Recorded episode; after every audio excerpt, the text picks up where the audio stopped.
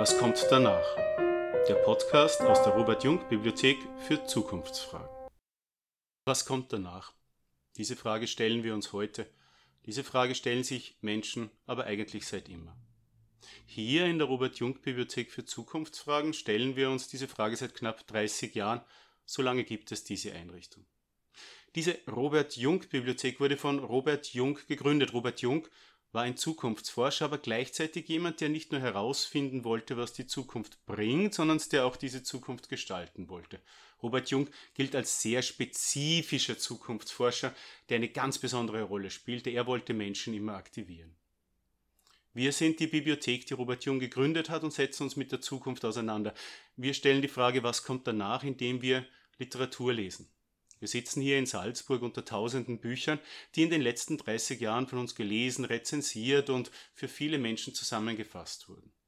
Wir setzen uns mit der Frage, was kommt danach auseinander, indem wir Menschen zu Zukunftswerkstätten einladen und die Ergebnisse für sie zusammenfassen und ihnen zur Verfügung stellen. Wir setzen uns mit der Frage, was kommt danach, auch auseinander, indem wir spannende Menschen einladen. Das können Expertinnen und Experten sein, Aktivistinnen und Aktivisten oder einfach Leute, die kreative Ideen haben.